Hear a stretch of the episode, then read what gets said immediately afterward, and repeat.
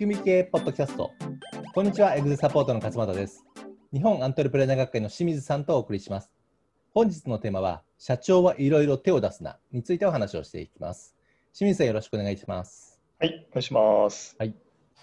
今日社長いろいろ手を出すなっていうまあなんかね、はい。タイトルですけどあの経営においてはまあだけではなくて、まあ、人生においてもそうだと思うんですけど、はい結構選択と集中っていう言葉がいいとうん。いうふうに言われてて、あまりこう分散するよりは、一個に集中した方がいいよって話が、あよく聞くんですけれども、はい。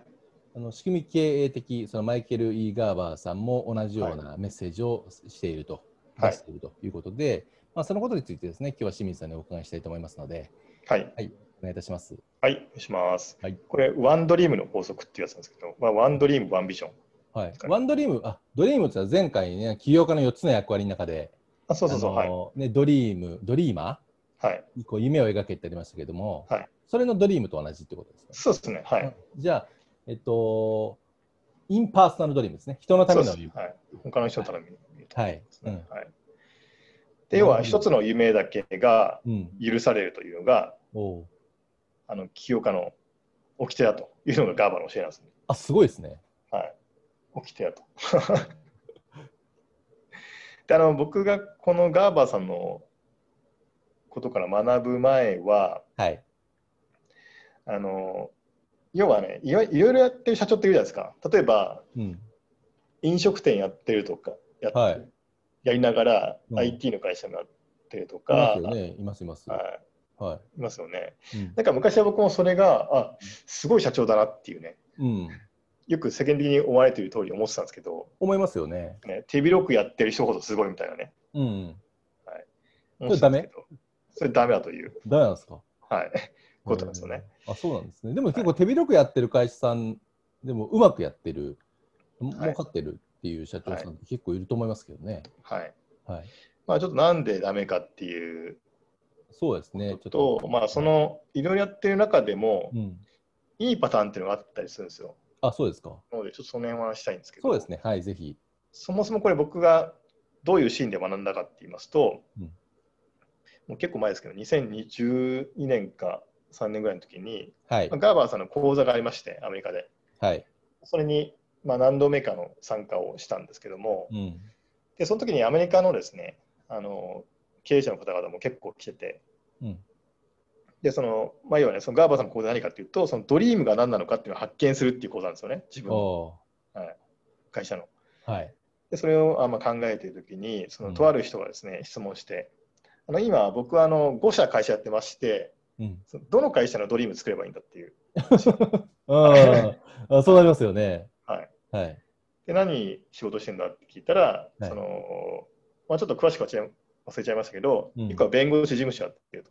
うん。でもう1個があのなんかガレージのシャッターのね、なんかその取り付ける仕事をやる会社やってるとか、はいなんか。それいくつか5個、うん。あのやってるって言ったんですよね。はい。そしたらガーバさんが、うんそのね、この講座中に1個選べと、どれをどれをやるか。はい。それで他の4つの会社全部畳めって言ったんです すごいですね。よ。へえ。それいやいやいやいやって話になって、ですよね。その社員もビジネスパートナーもいるから、急には無理だみたいな話になって、はい。いやそれでもじゃあ、1個選べというふうに一個選べと。はいこ。れがワンドリームの法則っていうのがあるから、それに沿ってやるそれが許されないっていうことなんですね。はいはいうんまあ、なぜかっていうと、やっぱり、まあ、ガーバンさんって結構ね、そのスピリチュアルっていうか、エネルギー大切にするんで、はい。あのー、5個もね、人間っていうのは集中できないっていう話なんですよ、単純にう言うと。ん。うん。はい、で本当に偉大なビジネスを作るんであれば、はい。1個のことしかできないはずだっていううんことなんですよね。。はい。そういう意味で、あのガーバンさんの教えって、基本的にワールドクラスの会社を作るっていうところが一番のあの目的ワールドクラス。ス。なるほど。はいはい。で5個やってるけど、うんあなたら、ね、そのあその人も言ってたんですよね、5個やってるんだけど、そんなに自分の時間使ってないんですよというふうに言い訳したんですよ。はい。うん。だけど、ガーバーさんが言ったのは、うん。いや、そうかもしれないけど、頭のどっかでは常に5個のことを考えてるでしょと。はい。それが本当にあんたがやるべやるべきことをすべて妨げてるんだっていうふうに言ったんですよ。ああ、すごい説得力一ね。つそう一つのことに集中しないことによって、あなたは本来できるはずのことをできていないと。目指すレベル感が明らかに違うんですね。ガーバーさんはワールドクラスの会社を目指そうっていうようなメッセージを出してるから、はいはい5個やってるから中途半端なんだよっていうようなそうそうそう。ことなんですよね。はい、でそのあそうだもう一個ね、その5個のうちの1個があのサプリメントの通販会社やってたんですよね、その人が。はい、はい。じゃあその会社に今どれくらい伸びてんだという話になって、まあ去年こんぐらいですよという話になって、はい。じゃあそのサプリメント業界全体に見たらどれくらい伸びてんだと、業界は。はいうんそしたらその会社のね、成長率も高かったんですよ、業界全体の成長率は。えそしたら、いやその君がね、その5個やってるから、そのはい業界よりも低い成長率が得られないんだよっていう話になったんです。うんまあ、その話で確かに納得して、うん。で最終的にじゃあその5個のうちに1個をね、選んでうん。帰ることになったんですけど、ええまあ、その時に僕は初めてワンドリームの法則っていうのを学んで、すごいで説それでいろいろやってる社長は一見すごいように見えるけど、うん結局どれも中途半端にやってるだけだっていうなるほど。風な僕はイメージになったんですね。いや、でも、結構多いですよね。そういう、はいい、ろいろややられてる社長さんって。はいあ今日のこのポッドキャストの音声聞くと、ちょっとあれじゃないですか、ショックを受ける感じがあるかもしれないですね。ちょっと僕も若干ショックを受けつつもありますけど。うん。まあね。で、その、あそこでね、もう一社、これ違う会の講座の時に参加した時に、はい。もう一人違う経営者の人がいて、うん。似たような質問をしたんですよね。うんで、その人は、あのまあ、いろんな会社に投資をして、あのしてるから、はいもう。自分いくつも会社持ってるとうんいうふうに言ってたんですよね。で、それで、えーまあ、ガーバーさんがそのいろいろ同じように質問していったら、はい。君の場合には、そのいろいろ会社をやっているように見えるけど、うん。実は一つのことしかやってないというふうに言ったんですよ。お、はいはい。はい、それは何かというと、投資をしてその会社を伸ばすというビジネスをしているというふうに言ったんですよ。あ投資家として。あ、はい目的は一つ。はい、だから一つのことはあなたはやってますねと。うん。だからこれは許される意味だっていうふうですね。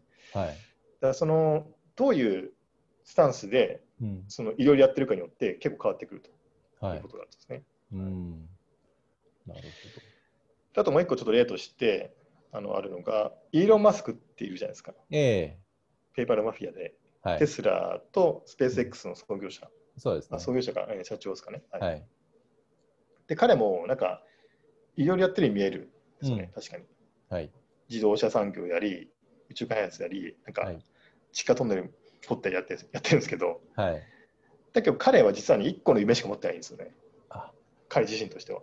やっぱり人類の、うん人類がこう永続的に生きていけるための、うん。なんていうかな、プロジェクトにしか手を出してないんですよ、彼は。なるほど。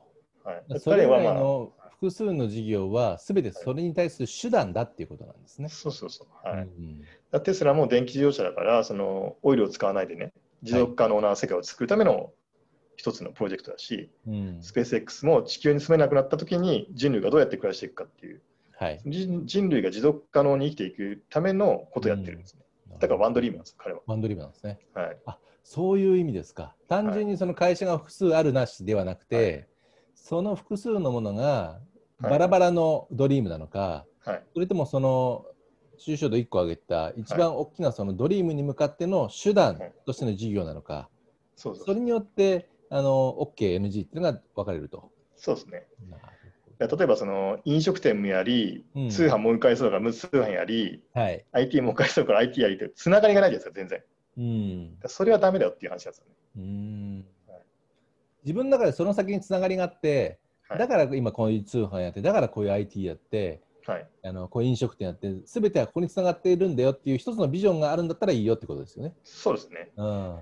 だ僕と笠原さんも実質2つやってるじゃないですか。僕は在来本社やってますし、はい。仕組み系株式会社もはい。取締役やってますし、ええそれはつながってるからできてるだけである。そうですね。僕も一つのドリームしかないですからね。はい、うん。これが今飲食店やろうって言われて誘われてやるかってやんないじゃないですか。やんないですね。そはいこはあの必要ないですみたいなね。はいうん、でもなんか儲かりそうなことに飛びつく人ってやっちゃうんですよ、それを。こういうお店があって、こういう材料があってはいっ。ていうのを聞いちゃうとやっちゃう人がいるんですよ。あ、なんか儲かりそうだねっつって。そうそうそううん。それでいろんなことに手を出してることがすごいと思ってる価値観の人って結構いる。うん。それはダメだと。なるほど。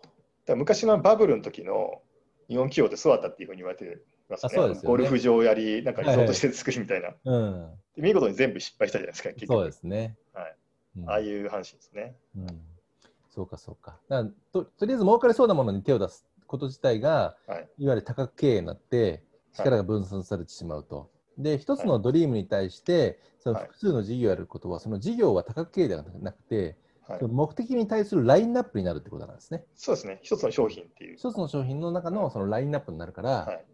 あの分散しないよと。